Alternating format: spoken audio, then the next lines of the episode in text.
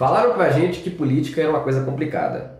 Colocar jovens para discutir política, então, meu Deus, isso não fazia nem sentido. O que, que um bando de moleques podia acrescentar para o debate público? Então, mentiram pra gente. Jovens podem e devem se envolver na discussão política de maneira séria, mas ao mesmo tempo com a descontração que é própria da nossa idade. Eu falando isso parece que eu tenho 70 anos, mas tudo bem. É, a maneira que a gente vai conseguir fazer isso é a partir de dados e evidências. E essa é a proposta do achismo no cabide. É, Para nos ajudar a pensar fora da caixa nessa semana, nós temos alguns convidados especiais.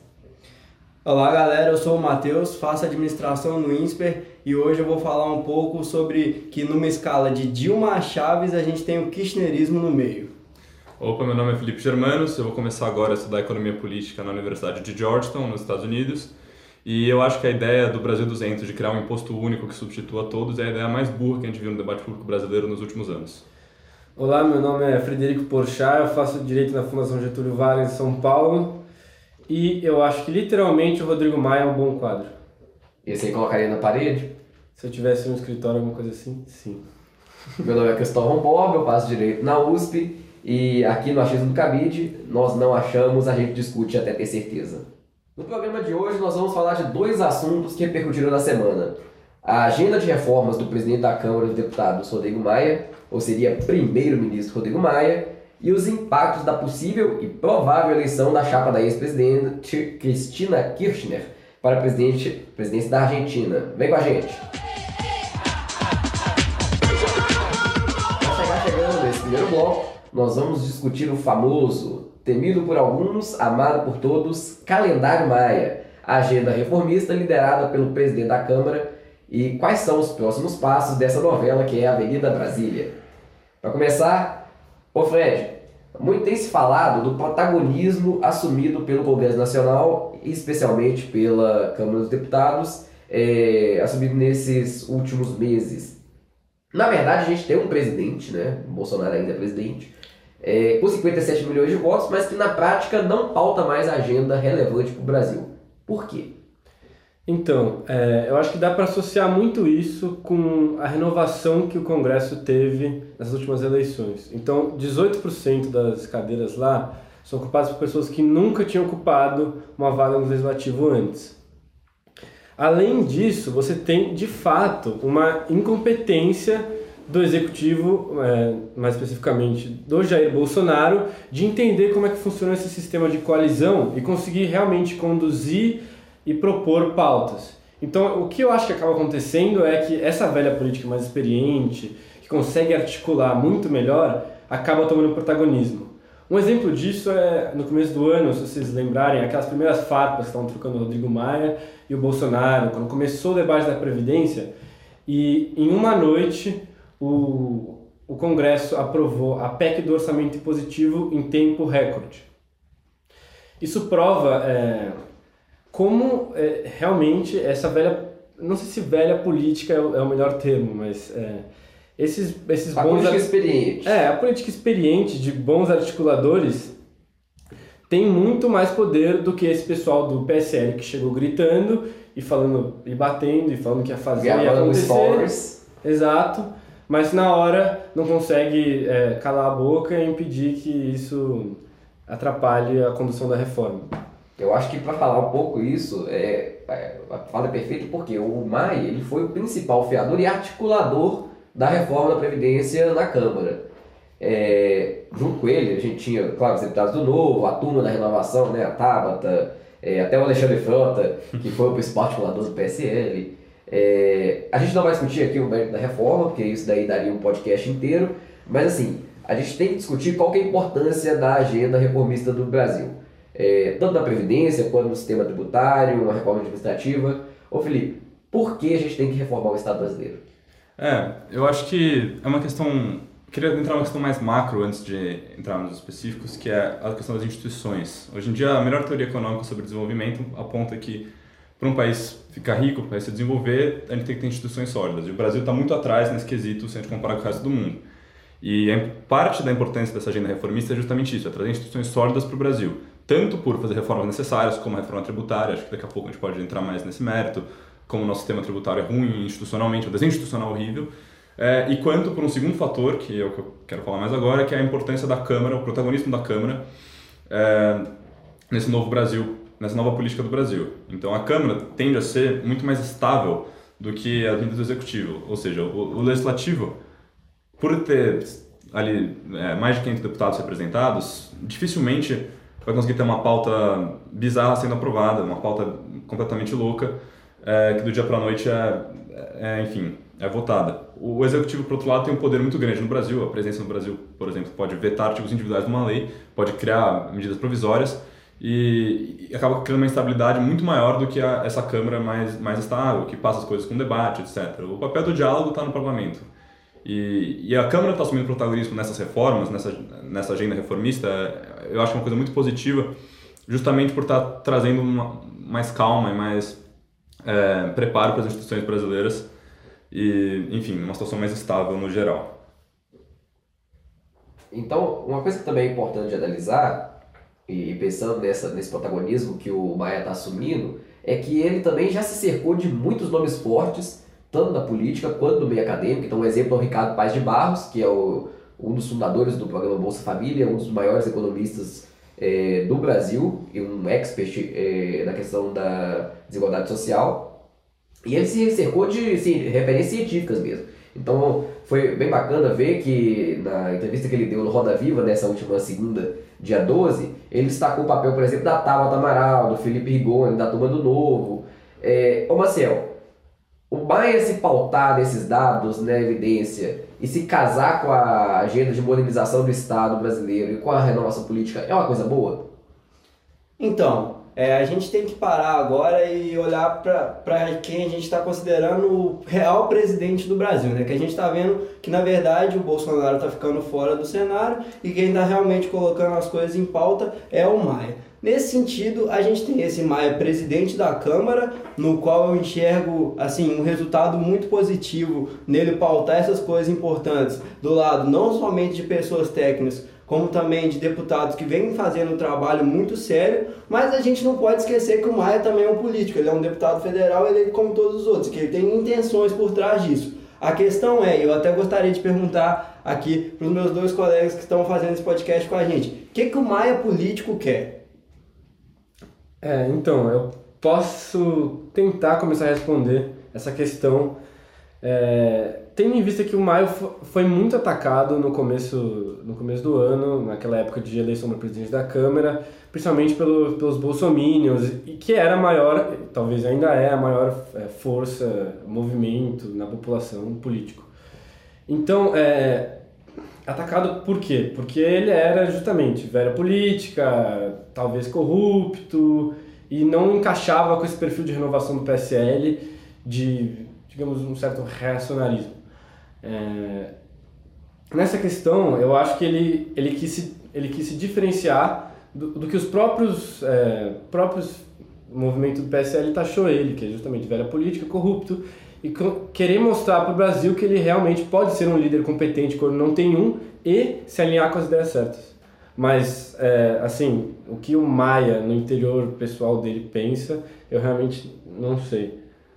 É, eu, eu tendo a ter boa fé nas pessoas. Eu acho que o Maia, eu vi ele falando recentemente, se mostrou uma pessoa comprometida de fato com essa agenda de reformas do Brasil. Ele, ele mostrou como ele tem um histórico disso. Por exemplo, ele votou é, a favor do ajuste fiscal do Joaquim Levy, na época que o DEM inteiro votou contra. Então Maia falou: não, eu, eu acredito que o ajuste fiscal é importante para reformar o Estado brasileiro, etc. Votou contra o DEM, caiu no ostracismo por causa disso. E, e ele tem, tem um histórico aí de apoiar essas medidas mais é, vamos chamar assim, ideológicas, no bom sentido, de, e, não políticas. E, e, e, ao mesmo tempo ele está chamando deputados, é, promovendo aulas com economistas como Marcos Lisboa aqui no INSPER. E, então parece ter boas intenções aí por trás. Agora, quais são as intenções políticas dele é muito difícil julgar. Eu, eu, a gente volta, volta com o Fred. Acho que o Cristóvão talvez tenha conjecturas melhores sobre isso. Eu acho que a, o grande problema do Rodrigo Maia é que a gente fica nesse limbo porque todo o histórico do Rodrigo Maia tinha a ver é, com ele estar tá alinhado com o Centão, com, com o alinhamento dele é, ali dentro de uma área mais fisiológica do DEM, mas nos últimos anos, e principalmente depois da queda do, do Eduardo Cunha, ele virou uma grande referência na política nacional. Então é um cara que até então ele tinha sua importância, mas ele se tornou, é, vamos dizer assim, o protagonista na política brasileira. Então hoje a pessoa mais poderosa da República é o Rodrigo Maia. É um cara que de uma hora para outra, como o Fred falou, ele convoca os deputados para votar uma pauta. A votação do orçamento positivo ela alcançou o quórum em tipo assim 30 minutos. O quórum da Câmara para a votação de uma PEC é de 320, 300 e alguma coisa. É, foram mais de 400 votos. E, e, ele conseguiu mais de 400 votos de uma hora para outra. Então é um cara que tem uma articulação muito boa. E o que, que ele quer para o futuro, a gente pode pensar depois de, de ser presidente da Câmara três vezes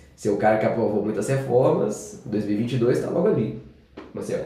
Não, só queria fazer uma brincadeira que eu estava discutindo com o Cristóvão hoje mais cedo, o que, que o Maia quer. É, e só para a gente já finalizar esse bloco, são cenas da nossa querida Avenida Brasília. É. é verdade. Inclusive, a gente nunca sabe se o Maia quer ser presidente, vice, virar coach quântico, mas no final é, a gente vai poder discutir. Se hoje ele lidera o Congresso Nacional, existe uma correlação de forças ali dentro. E aí, Felipe, antes da gente, da gente continuar nosso bate-papo, eu acho que vale muito a pena entender. Olha, os partidos tradicionais eles enfraqueceram.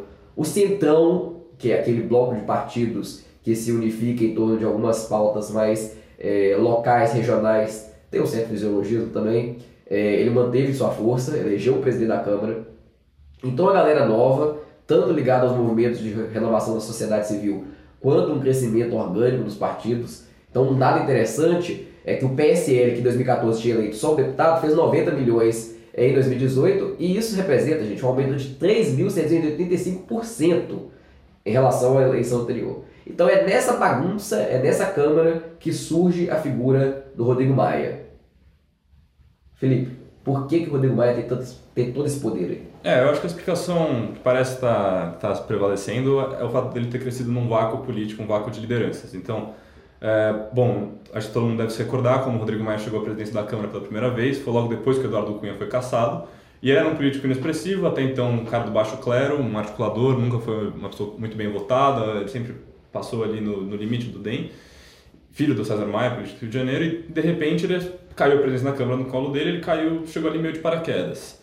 E, bom, durante o governo Temer, final do governo Temer, ele começou a assumir um protagonismo importante, tocando as reformas, etc., fazendo cada vez mais, é, cada vez mais o discurso da reforma da Previdência, e de repente no governo Bolsonaro ele conseguiu, contra, como, como o Fred bem lembrou, contra as pressões da sociedade, se eleger novamente presidente da Câmara, e de repente ele virou o mais poderoso da República. E eu acho que justamente a, a questão de haver uma falta de lideranças políticas, o PSD bem enfraquecido, o PT enfraquecido pós-impeachment, e não haver mais um, um partido, é, claro, que representasse bem a população, deixou espaço para um político que até então inexpressivo ter esse poder. E agora, em 2018, com essa renovação, e o, o PSL, o partido sem liderança, que na verdade é, é, um partido completamente fragmentado, é um bando de, de pessoas, não é realmente não tem pauta coesa, é, não, não, tinha liderança na Câmara, o Rodrigo Maia conseguiu pegar esse, essa inércia política e, e, e projetar seu poder sobre toda a Câmara dos Deputados e todo o Congresso Nacional.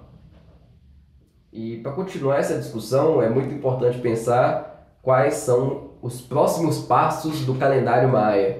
E a grande reforma que foi aprovada nesse semestre, que é a reforma da Previdência, já saiu da Câmara, ela foi aprovada com 370 votos no segundo turno. É, então quer dizer que a próxima grande agenda que tem que ser puxada é uma reforma do sistema tributário. E aí, Marcelo, você que é aluno do INSPER, é, eu deixei uma, uma pergunta para você que tem muito a ver com o lisboísmo, que é a teoria econômica, entre aspas, é, do presidente do INSPER, Marcos Lisboa. E como eu brinquei mais cedo, o Maia realmente está sendo visto por muitos como um verdadeiro líder da agenda política brasileira, é, o que o regime presidencialista como o nosso não faria nem tanto sentido assim. Mas, vamos lá. Um dos grandes conselheiros econômicos do Rodrigo Maia é o próprio Lisboa, junto com a galera do Centro de Economia Fiscal, a Vanessa Harrell, é, o Bernard Apply, é, que são economistas por trás dessa, dessa grande reforma que vai ter que vir. E aí, sobre reforma tributária, vamos discutir ela. Por que, que a gente tem que reformar o sistema tributário brasileiro? É, a gente tem que falar desse sistema tributário e o Cristóvão sempre faz essa entonação ao falar do INSPER, porque eu sei que no fundo ele considera a nossa faculdade a melhor do Brasil. No dia que você tiver 192 anos de história, a gente conversa. Inovação maior que tradição.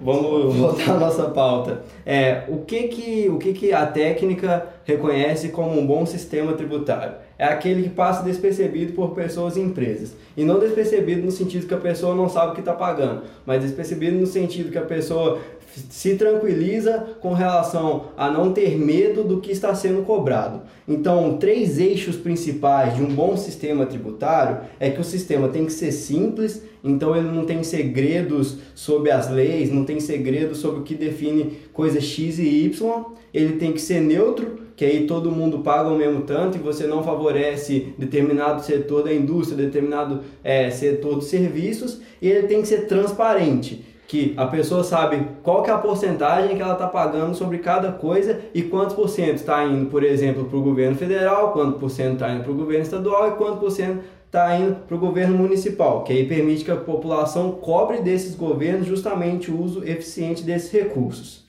O problema é, hoje no Brasil, a gente não tem nada desses três eixos. Então, é, a gente tem um sistema tributário que faça com que as empresas, ao invés de se preocuparem em garantir mais eficiência para produzir coisas mais baratas para os cidadãos, elas têm que se preocupar em como pagar menos impostos para conseguirem gerar o que a gente esperava que fosse a eficiência. Né? E aí, o que é, as propostas né, atuais que estão girando, e a, inclusive a, o IBS, que é o Imposto sobre Bens e Serviços, que é o qual eu acredito que seja a melhor proposta que está rodando, ele foca em um dos piores, piores impostos brasileiros atualmente, que é, o, que é reformar o ICMS junto com outros quatro pontos. E esse imposto, o IBS no caso, é baseado na, na ideologia, né, na técnica do IVA, que é o Imposto sobre Valor Adicionado. Ô Fred, tendo em vista isso, quais são as reformas tributárias que estão postas na mesa? Porque assim, tá uma bagunça isso. Tem várias, né? Sim. Fala pra gente. Então, eu vou falar as três, digamos, é, que já estão mais construídas e depois deixar para o Felipe falar as duas outras. Então a gente tem essa PEC apoiada pelo Rodrigo Maia, do Baleia Rossi, que foi o projeto do Bernardo Api, que pretende justamente, como disse nosso amigo, é, acabar com IPI, PIS, COFINS, ICMS estadual e ISS municipal. E, é, no lugar disso, colocar Imposto sobre Bens e Serviços, o IBS, é, é, com cada ente federativo definindo a sua alíquota. Além disso, também propõe imposto seletivo federal que vai incidir sobre coisas como álcool, é, tabaco, coisas que se quer que diminua o consumo por meio de impostos.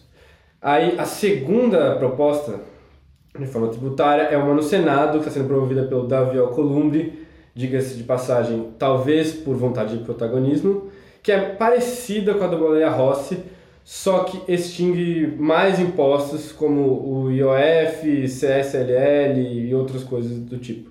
Mas a proposta de IBS, imposto seletivo, é mais ou menos a mesma coisa. E aí tem a, a, proposta que não saiu na entrega ainda do governo, que é do Paulo Guedes. Que é, o que, que ela vai fazer? Basicamente, ela vai extinguir o PIS e o COFINS e um, parcialmente alguns outros impostos, instituir o Imposto sobre Valor Agregado Federal e uma nova CPMF.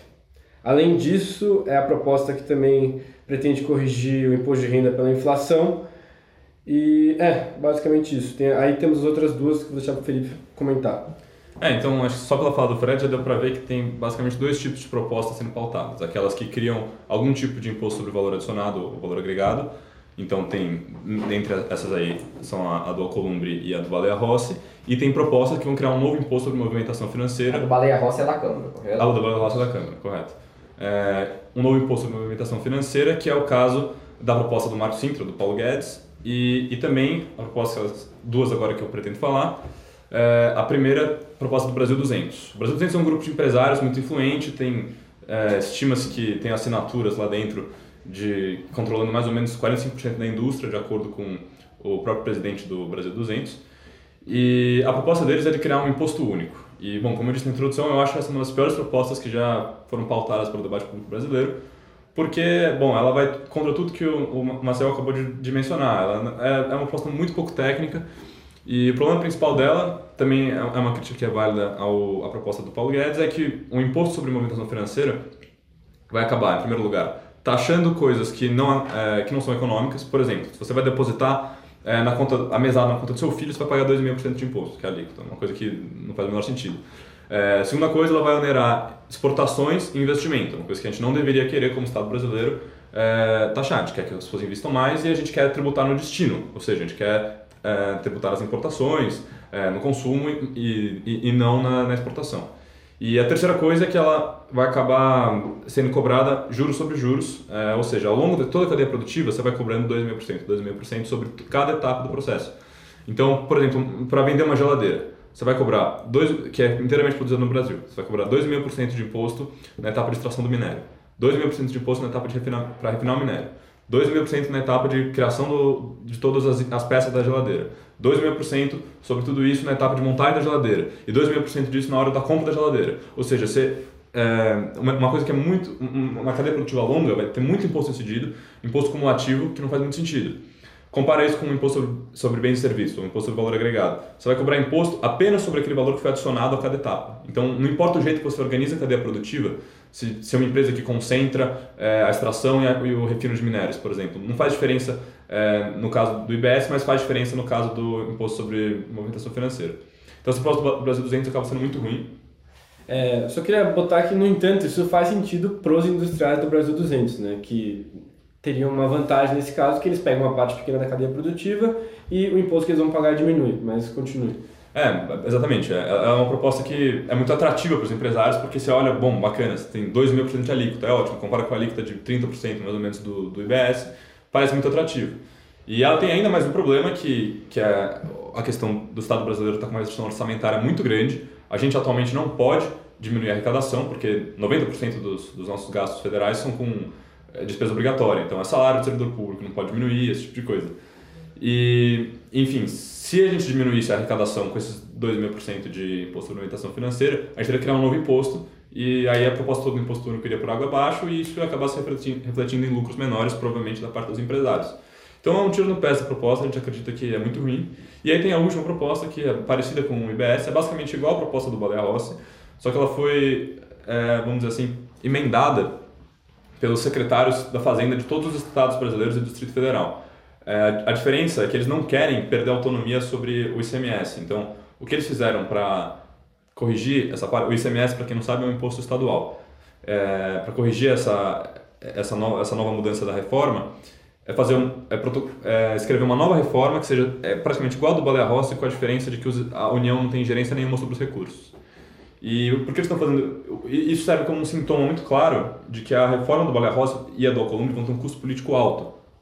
É, é só para a gente nortear o ouvinte, vamos descrever um pouco qual que é essa proposta do, do Baleia Rossi que a gente está tanto falando dela. Então, assim, eu acho importante a gente falar que a primeira coisa que ela faz é enxugar cinco impostos diferentes que o Fred falou anteriormente em um único, e aí ela tem diferenciais competitivos é, entre os estados, que vai fazer com que, além de você passar a cobrar o imposto no destino, é, hoje o imposto é cobrado na origem, então, por exemplo, vale a pena para uma indústria escolher o estado que ela vai colocar a sua fábrica, porque isso vai gerar, é, vai fazer com que ela pague menos imposto. Essa proposta, além de promover esse, essa cobrança de imposto no destino final, tem outras diferenças essenciais que façam com que ela seja a mais visada, por exemplo, pelos economistas. O que, que vocês podem adicionar para o ouvinte entender melhor qual que é essa proposta do IBS?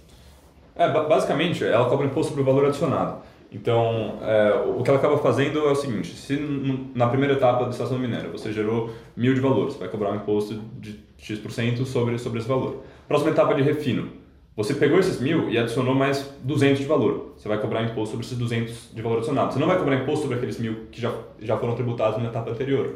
Ou seja, esse imposto não é cumulativo. Essa é a diferença principal de, uma, de um IBS, de um IBS, é, do Imposto sobre Bens e Serviços, ou imposto sobre valor adicionado, para o imposto sobre movimentação financeira, que cobra é, imposto por qualquer movimentação financeira, independente de ter adicionado valor ou não. Então ela acaba sendo justamente cumulativa. A cada movimentação financeira que você faz, uma operação de crédito simples, por exemplo, você vai pegar mil reais de crédito para pagar é, dívida, contas a pagar, é, que, sendo que você vai receber dois dias depois esses, esses mil reais, você está pegando adiantamento, você vai ter que pagar dois mil por cento em cima disso. E aí você vai devolver esse empréstimo, você tem que pagar 2,5% de novo. Então você numa operação de crédito simples acabou pagando mais de 5% de imposto, é, juros que fazem a gente ter saudade do cartão de crédito.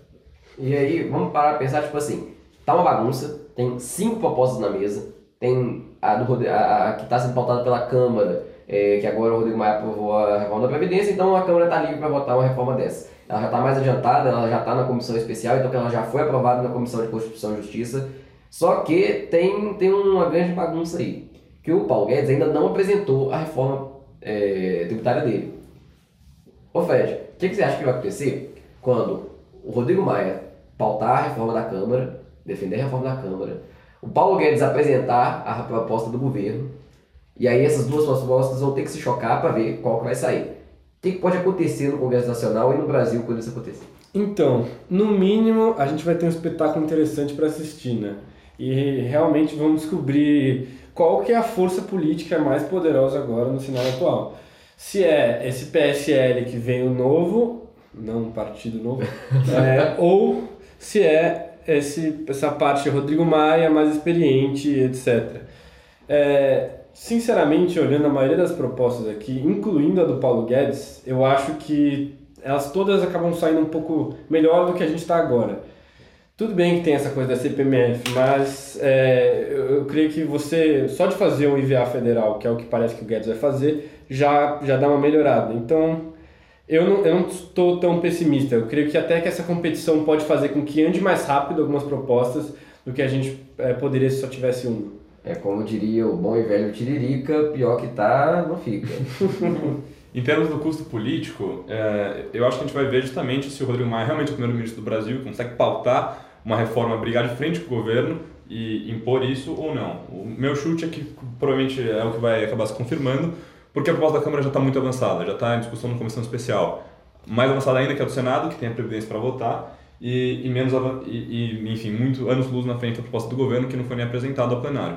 É, e, e, a questão do custo político, o risco, a proposta do Rodrigo Maia e a do Alcolumbre, por, por consequência, é justamente o fato dela tirar impostos estaduais e municipais que são muito caros, é, aliás, que são muito, enfim, é, preferidos pelos, pelos entes federativos e unificá-los em um imposto apenas sobre ingerência é, da União.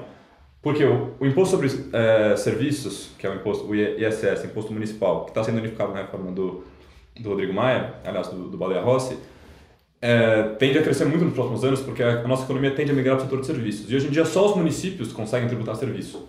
E, e o ICMS também é uma grande fonte de renda para os estados, e tem essa questão da guerra fiscal que o Marcel começou a tocar. Alguns estados estão ganhando muito, então tem, vai ter uma briga política contra estados e municípios além do governo. Então, se se o Rodrigo Maia conseguir levar essa, essa proposta à frente vai ser um ganho político muito significativo e ele vai ser, sem dúvidas, o homem mais poderoso da República, talvez do século XXI. Se tem algo que complementa esse espetáculo aí que o Fred falou, acho que vai ser novamente ver como os estados vão reagir a essas diferentes propostas, assim como foi essa confusão toda agora no debate sobre a reforma da Previdência. E isso traz a gente para o próximo tópico do, da nossa conversa aqui de hoje, que são as próximas ações, os próximos acontecimentos do chamado calendário Maia. É, indo diretamente ao ponto, né, a relação dos estados e municípios, tudo, tudo indica que nos próximos tempos, e isso não vai ser tão próximo assim, porque temos muitas coisas a fazer, a, a, a reformulação do Pacto Federativo. Né? A gente precisa organizar nossa casa, a gente precisa delinear para assim responsabilizar melhor quem está fazendo o que no Brasil, é, considerando aí federação, estados e municípios. Além disso, acho que todo mundo concorda que o Estado brasileiro já está mais do que cheio, pesado e lento, então aí a gente vai precisar tratar é, da reforma administrativa, que vai visar aí principalmente enxugar o custo e melhorar a eficiência do nosso país para usar o dinheiro público é, de uma forma que possa beneficiar ainda mais a população no fim do dia, o, o Rodrigo Maia realmente tem o poder de pautar a agenda política do Brasil. Porque se essa reforma for acelerada, a reforma tributária da Câmara for acelerada, é possível e provável que ela seja aprovada antes mesmo do Paulo Guedes ter a chance de articular a proposta dele. E aí agora a gente vai finalizando esse primeiro bloco, mas com certeza fiquem ligados na cena política do Congresso Nacional, porque, como disse Fred, é um bom espetáculo de poder assistir.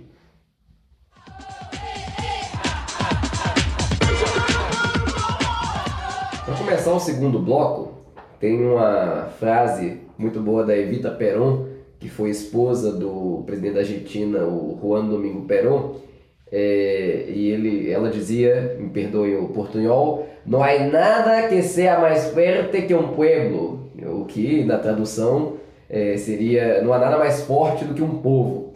E o povo argentino, nas prévias realizadas no último domingo, indicou que é bem provável eleger Alberto Fernandes e Cristina Kirchner para a presidência e vice-presidência do país dos hermanos. Nesse bloco, nós vamos discutir os efeitos dessa provável eleição para a terra da parrídia e do vinho Malbec. Ô Felipe, para a gente falar de política argentina, a gente precisa obrigatoriamente falar do Perón. Uhum. É, o que para os argentinos é mais ou menos um análogo ao que o Getúlio é para os brasileiros, né? Uhum. Então, afinal de contas, o que, que é o peronismo? É, muito boa essa comparação que sempre é feita entre o Getúlio e o Perón. Tem diferenças, eu vou entrar um pouco nelas, mas tem muita semelhança também. Então, acho que vale a pena fazer um recuo histórico aqui e contar brevemente é, os fatos da, da história do, do Perón. Ele foi um militar, nascido no final do século XIX, e fez carreira inteiramente no, no Exército, então foi professor da, da, Academia do Exército, etc., estudante de estratégia assíduo. E, bom, nos anos 40 a Argentina via um regime político esquisito, é, era uma espécie de, uma, um governo militar, e o Perón era, foi escolhido como ministro é, do Trabalho, e era um governo conservador, majoritariamente. E aí foi a alçada do Perón ao, à política. E, e ele começou a fazer medidas muito semelhantes às que o Getúlio tinha feito no Brasil na, na década de 40 e na década de 30 especialmente, que é basicamente, como chefe do Ministério do Trabalho, começar a dar direitos trabalhistas e, enfim, a fortalecer sindicatos, e isso foi muito popular. Os militares no poder não gostaram disso, prenderam o Perón, e aí, no momento que ele ficou mais famoso, levaram 300 mil pessoas às ruas de Buenos Aires pedir a soltura do Perón, isso em 1945, se não me engano. E, enfim, Perón foi solto, dada a enorme pressão popular, centenas de milhares de pessoas na rua, e no ano seguinte se lançou candidato a presidente e venceu. E a, pres a presidência dele foi muito contraditória, como foi a presidência do Getúlio aqui no Brasil. Perón era fascista? Era um cara trabalhista? É difícil, é difícil definir. É, semelhante ao Getúlio também, ele tinha elementos de tudo. De um lado era um governo muito conservador, muito anticomunista, repressor da, é, como foi o Getúlio no Brasil, é, dos partidos comunistas e, enfim, queria conter é, essa onda tomando o mundo. De outro lado, ele também ficou numa posição neutra na Guerra Fria, não se aliou aos Estados Unidos, também não se aliou à União Soviética. É, foi uma república muito ligada aos sindicatos, só que ele exercia controle dos sindicatos, como o Getúlio também exercia no Brasil, sempre volto para essa comparação. E medidas econômicas de esquerda, que vão, vão ser a marca vai, do peronismo mais recente.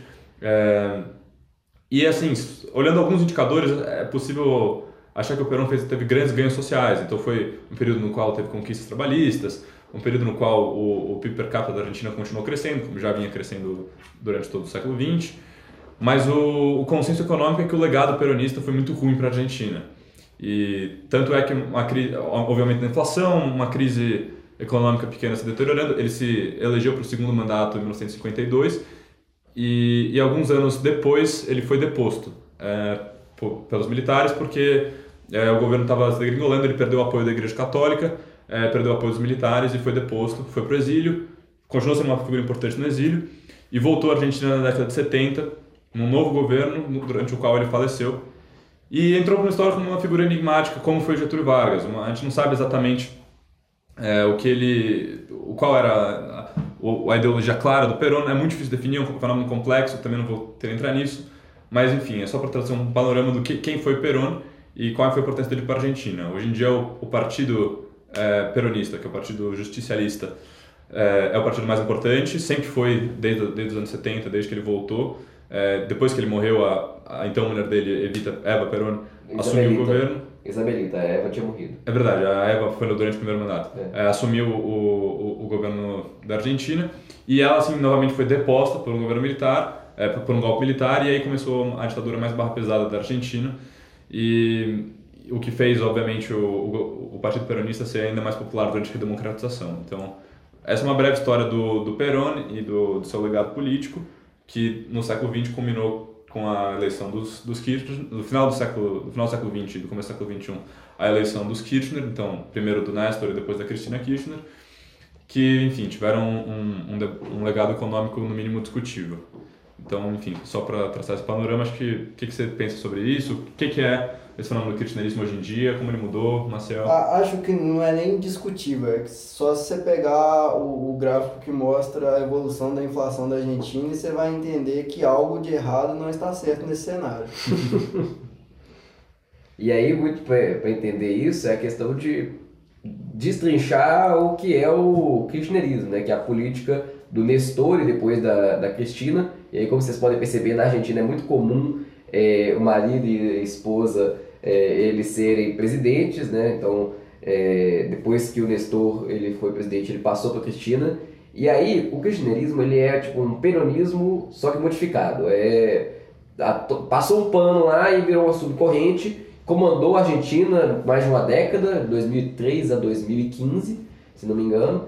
Então, assim, é, a agenda do kirchnerismo é muito desenvolvimentista, tem toda essa questão, é uma agenda inflacionista, é uma agenda que trouxe sim alguns pontos positivos, então durante o governo da Cristina houve um combate à pobreza é, que tem os seus méritos, mas assim como houve no governo Lula também, a conjuntura internacional como um todo favoreceu é, medidas de, de combate à desigualdade social. E aí, depois que, a, que o peronismo perdeu em 2015, veio uma política mais liberal que é representada pelo Maurício Macri, o atual presidente da Argentina, que muito provavelmente vai perder as eleições. Ô Fred, quais foram os erros e acertos dessa gestão do Macri? Então, é, é difícil dizer. Na verdade, é o contrário. Hoje em dia está muito fácil falar que o Macri só errou. Sendo que há uns quatro anos atrás todo mundo torcia por ele. O MBL fazendo post, é. vai mais. Então, era difícil encontrar alguém que não achava que o Macri fosse a solução, e de fato parecia. Agora, o que a gente está vendo é bastante gente vindo explicar como engenheiro de obra pronta. Então, é, eu acho difícil atribuir fatores causísticos que é, levaram à crise, mas... Fatores causísticos. O cara mandou um linguajar jurídico aí agora. Perdão, mas então... Basicamente o que a gente teve foi assim, o Macri ele adotou um liberalismo um pouco gradual e, como o Amoedo falou, em aliança demais com uma certa uma área meio lobista e Corporativista. E corporativista Não é nada liberal, né? É, exato. Então, algumas pessoas estão apontando para isso que está o erro. Então, o que ele fez, basicamente? Ele acabou é, acabando com os subsídios que, a, que o Christian tinha botado em luz, gás e transporte público e tudo, todos os preços dispararam. Ele fez o que com o câmbio também, ele acabou tirando um pouco dessas travas que o câmbio tinha e o câmbio sub, ficou meio descontrolado e acabou desvalorizando. É, isso, teoricamente, no longo prazo você, é, você tem ganhos, né? porque você não pode simplesmente baixar os preços na marra e esperar que eles fiquem assim. Agora, o que aconteceu na teoria da agora dos engenheiros de obra pronta é que ele não fez essas reformas de forma tão ampla. Então, é, ele ainda teve algumas alianças com sindicalistas, não abaixou o salário do funcionalismo público e agora, vendo que ele vai perder a eleição, fez completamente o oposto de qualquer discurso liberal, que é congelar preço e, é, como fala, falar que vai garantir salário alto, isso, etc. É, eu, eu, eu, gosto desse ponto de, hoje em dia serem, é muito fácil falar ser engenheiro de obra pronta, porque a gente basicamente está ignorando o contexto da Argentina no qual o Macri assumiu. Ele assumiu numa situação que tinha um déficit fiscal orçamentário de 4%, e hoje em dia ele zerou esse déficit, esse ano a Argentina vai acabar é, no 0 a 0 e como a gente estava dizendo antes, tem, o Argentina tem um histórico de peronismo, ou seja, desse populismo econômico muito forte. É, é muito difícil fazer uma reforma que não seja gradualista na, na Argentina. É, se ele tivesse, por exemplo, é, feito reforma administrativa contra os servidores, ele enfrentar greves gigantescas na Argentina inteira, como enfrentou, sendo que ele fez de forma bem, bem, bem gradual, bem suave. É, então não é uma situação fácil na Argentina e o Macri fez avanços importantes. O, hoje em dia a Argentina está numa tendência de crescimento muito grande. O próximo presidente, que provavelmente vai ser o Alberto Fernandes, que é o presidente da chapa no qual a Cristina Kirchner concorre a vice, é, provavelmente vai se eleger, vai, vai pegar uma Argentina com orçamento equilibrado, é, tendência de, de diminuição da inflação, se bem que com essas medidas que o Fred acabou de mencionar, mais populistas, há uma tendência de, de aumento, e, e uma Argentina muito mais ajeitada do que a Argentina que Macri assumiu em 2015. Com, obviamente, teve aumento da pobreza, teve muitos problemas no curto prazo, mas é um país muito mais governável e está parecendo entrar nos trilhos certos do que em, em relação ao, ao governo anterior. O Partido Novo, ele falou que o Macri não foi liberal. Ele foi ou não foi liberal? É, eu, eu, eu tendo a achar que ele teve medidas liberais e teve medidas que não foram. É, é a, a, vida real não é preto no branco, como o Partido Novo às vezes gosta de colocar. É, é, um, é um cinza. Então, dentro do possível, o Macri foi liberal. Ele, é. ele soltou o câmbio, é, ele, ele, ele fez reformas importantes, diminuiu o orçamento, é, enfim. Então, de novo, é, eu acho que seria muito fácil é, para o Partido Novo pegar o mesmo cenário, caso tivesse dado certo, por algum motivo que eu não sei realmente por quê, mas caso tivesse dado certo, o Partido Novo poderia pegar a mesma coisa que o Macri fez agora e falar: não, sim, ele foi um belo liberal, você vê como o liberalismo está dando certo. Então, é, é, é isso. É muito mais complexo do que, do que parece. E a situação argentina, como muito bem o Felipe disse, exige esse gradualismo. Não dá para você chegar lá e falar imposto é roubo, privatiza tudo. Só negar é legítimo dele.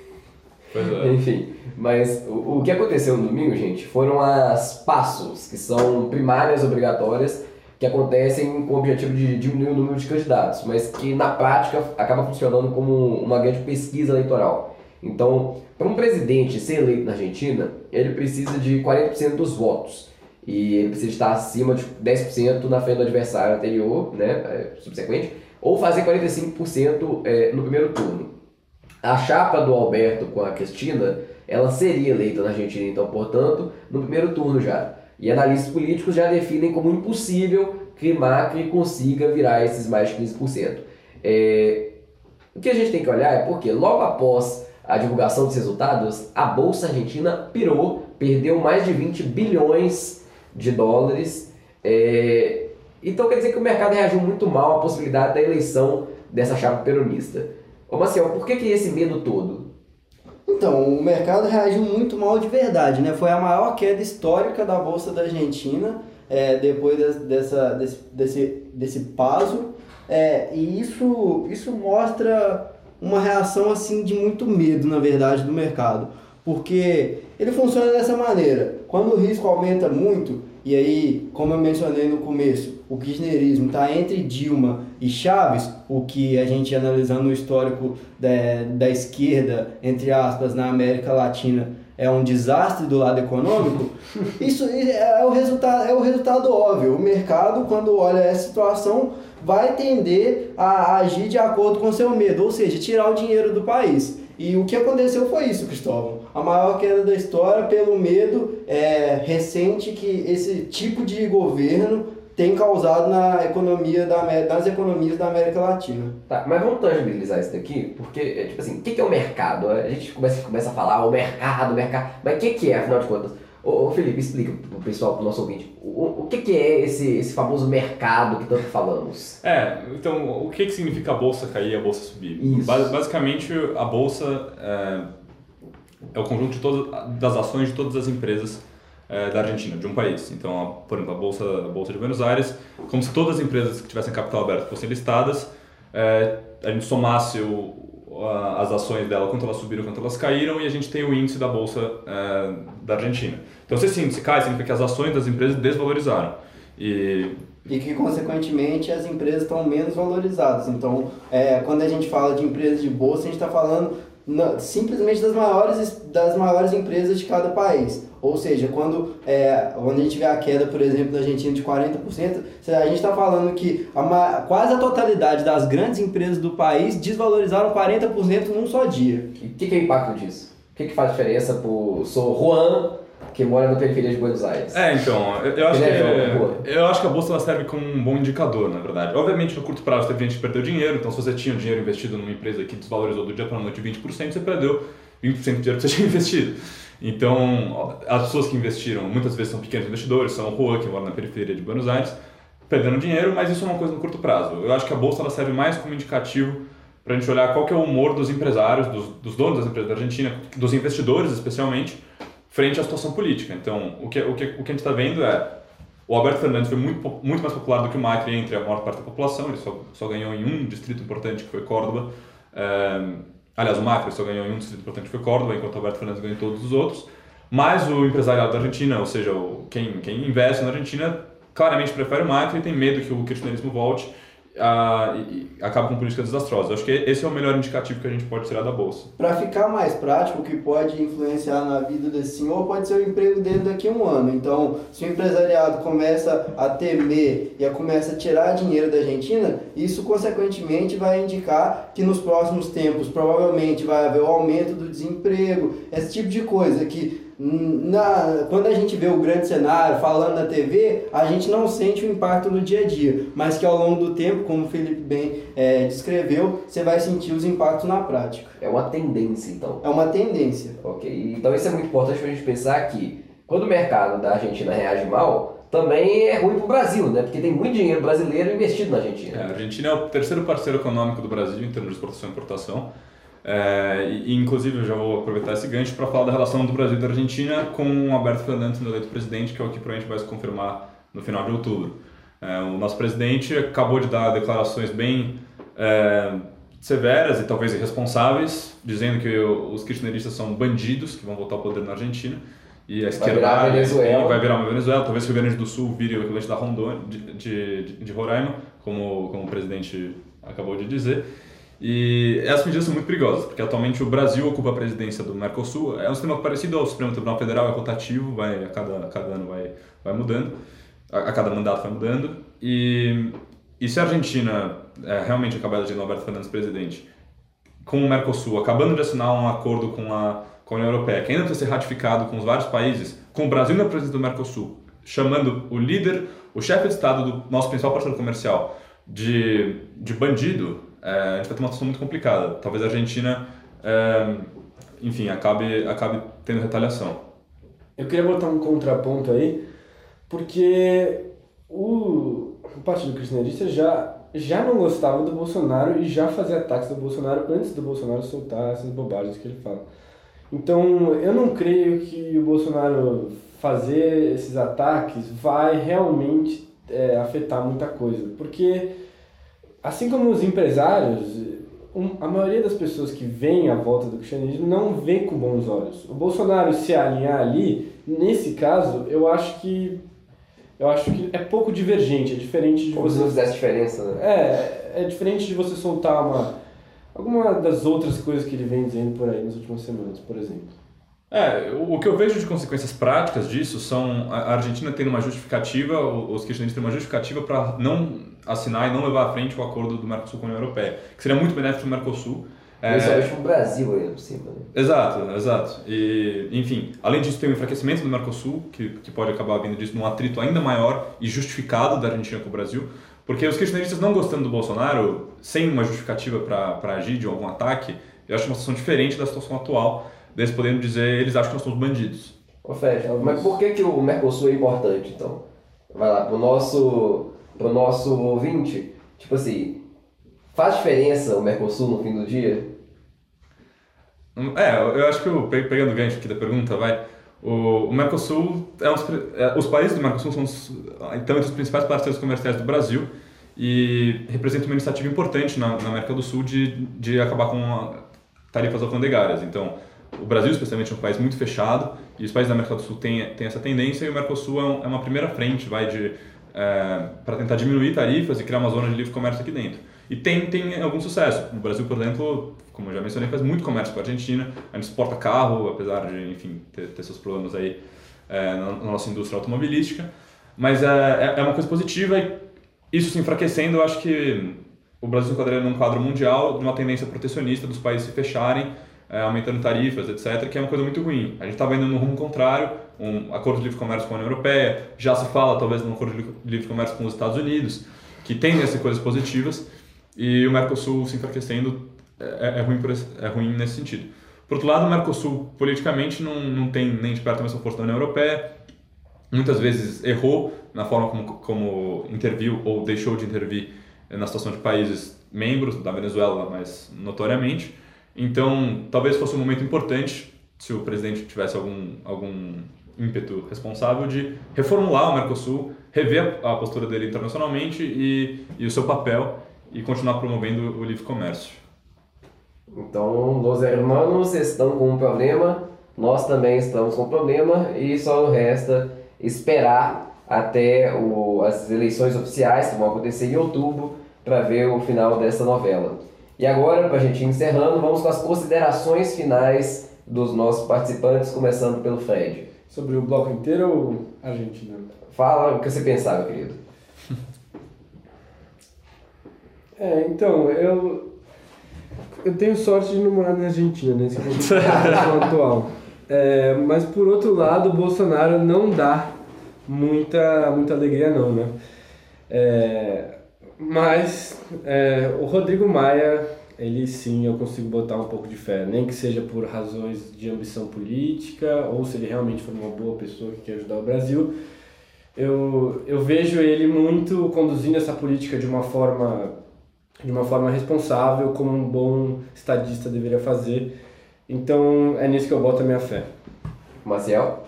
É uma coisa que eu tenho observado muito recentemente é uma resistência muito grande de certos setores políticos com relação às reformas que estão chegando, a reforma presidência que foi difícil de passar. É, eu acho que nesse sentido a gente precisa melhorar ainda mais a qualidade técnica do diálogo. É, eu acho que o no Cabide está começando muito forte com essa ideia de que o jovem precisa estudar mais o cenário político brasileiro e longe de eu ser dono de alguma verdade, mas eu acredito muito no potencial da gente colocar isso em pauta e falar realmente o que acha falando com base, falando com dado, falando com evidência. É, acho que é isso por hoje. Acho que a, a, o cenário da Argentina vai ser, assim como da, do calendário Maia, um, um espetáculo interessante, no mínimo, de se ver. É, eu, eu acompanho aqui o, o Fred ao dizer que, graças por sorte, nós não vivemos na, na Argentina. E uh, tem uma frase famosa do economista Simon Kuznets, ganhador do Prêmio Nobel, ele fala que no mundo só tem quatro tipos de países: desenvolvidos, subdesenvolvidos, o Japão e a Argentina. Justamente porque os, os macroeconomistas têm muita dificuldade em explicar é, a tendência de inflação nesses dois países. No Japão, porque é impossível. É, há anos a gente tenta aumentar a inflação no Japão, a gente tem uma situação de deflação séria, é, as pessoas poupam demais, não consomem, e a Argentina é o contrário. A gente já tem inflação muito alta, nada que a gente já tentou é, tem funcionado, e, e, e, isso parece continuar. A gente achou que o Macri talvez tivesse alguma possibilidade de quebrar com esse ciclo, mas a gente está vendo que não. É até da hora, não, porque eu, eu, lembro de uma reportagem que eu vi, quando você vê a inflação da Argentina, cresceu, cresceu, cresceu, aí no Macri a, parece que sobe e desce, sobe e desce, aí a gente não sabe o que, que acontece. Pois é, a Argentina é realmente um caso à parte. E, bom, e no plano, do brasileiro, no plano brasileiro eu acompanho é, o Marcelo e o Fred no otimismo, eu acho que é muito provável que a gente, que uma reforma tributária com imposto sobre valor agregado e não com com um novo imposto de movimentação financeira acaba sendo aprovado até o final de 2020. É, vamos ver aí quem que, quem que vai ser o, o, capitão dessa, dessa briga política, se vai ser se vai ser Maia, o capitão se vai, mesmo, ou se vai ser o capitão do exército reformado. E, enfim, vamos aguardar esse espetáculo para o tem a oferecer. Acho importante só deixar aqui de visão final que não existem soluções fáceis para problemas difíceis. Então, é, propostas como o imposto único aí é solução fácil para problema difícil. E isso, felizmente ou infelizmente, vai da avaliação individual, não existe. E eu acho que para terminar, tem uma pesquisa que saiu agora que é muito interessante, que a crença na democracia na América Latina, do Latino Barômetro, que faz a pesquisa sobre o quanto que a democracia e os valores democráticos têm apoio é, nos países latino-americanos. Isso é uma coisa relevante porque aqui na América Latina, golpe, revolução é tipo aspirina, né? Serve para qualquer coisa. e aí, pensar que todas essas discussões elas têm que acontecer, seja da reforma tributária, seja a eleição é, do peronismo kirchnerista lá na Argentina, elas têm que acontecer é, seguindo o rito democrático, tem que acontecer seguindo os valores e instituições, porque não dá mais para a gente resolver do jeito que a gente resolvia na época do Perón. E aí, eu acho que tem como terminar, inclusive com uma frase do revolucionário Che Guevara, que é um revolucionário argentino, Ai que endurecer-se, pero sem perder a ternura jamais. Muito obrigado, esse foi o Achismo no Cabide.